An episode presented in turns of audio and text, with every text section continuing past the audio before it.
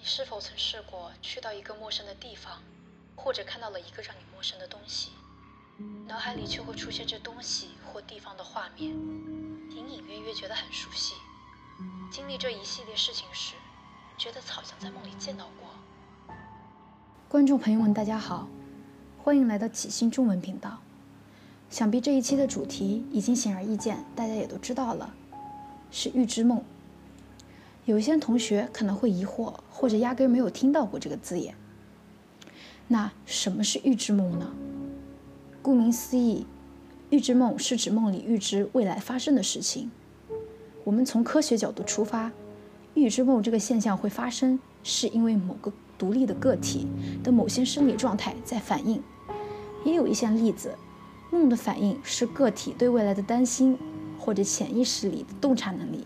也就是说，你潜意识里面已经察觉到这个问题的关键了，或者说你对未来的一些不确定因素而感觉到担心、无力、沉重、迷茫，这些东西呢，在一个恰巧的时机就会出现在你的梦里。有计算表明，模糊不清的梦记忆和生活中类似事情重合的概率是非常高的，这一个现象并不困难。巧合也是常有的事情，但是在心理学里呢，人们认为预知梦这一个方面可能是真实会发生的，另一个方面也可能是因为有一大部分人都体验过这个状况才会发生的现象。正因为这样呢，这一系列现象就会演变成集体经验。但是话是这么说，科学家们到现在都还没有很明确的例证来证明这个现象。所以，我们不能否认它的存在，也不能认为次次都是巧合所致，因为人们共同拥有或体验过一样的行为，无论是在心理还是在精神上，这都是绝非偶然的，也是说不通的。但因为这个现象疑点重重，现在只能解释为：当我们对某种事情、某种物体或者某个人有着强烈的渴望或深感不安时，就会做这个预知梦。这也就是所谓的“日有所思，夜有所梦”。那么科普完了预知梦的概念，还有一些比较基本的信息，如何判定预知梦？那网上呢就有这么一个人统计了这个梦的规律，但是这个规律呢，毕竟不是每一个人都是会百分之百对对应上的，所以是只供参考的一个东西。结果呢，确实和普通做梦有出入，所以这也就是为什么我会把这个东西放上来跟大家分享。正常梦境的画面跳动会比较快，人和事物基本上都是模糊不清的，事情也只是一个大致的轮廓，很多细节呢都会被模糊或者渐渐遗忘。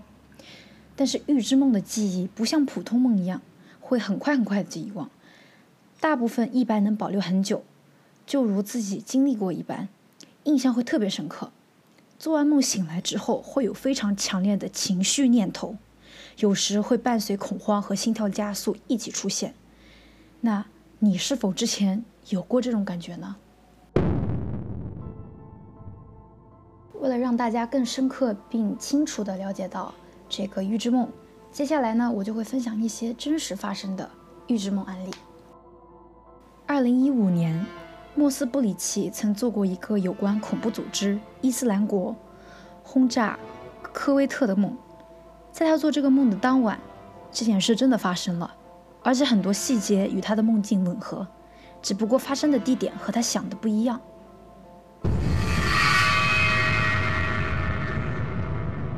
一对夫妻分手又复合好几个月后，妻子连续好几次梦到看见老公往另外一个方向走。想要追过去找他，但找不到门，或是楼梯不见了。妻子醒来只觉得很奇怪，跟老公明明好好的呀，怎么会做这些奇怪的梦？直到过了一个月，老公外遇女同事让他当场抓包，他才惊觉。我的潜意识跑得比较前面，我心里深知他又变心了，他又在对我说谎，我只是不想面对。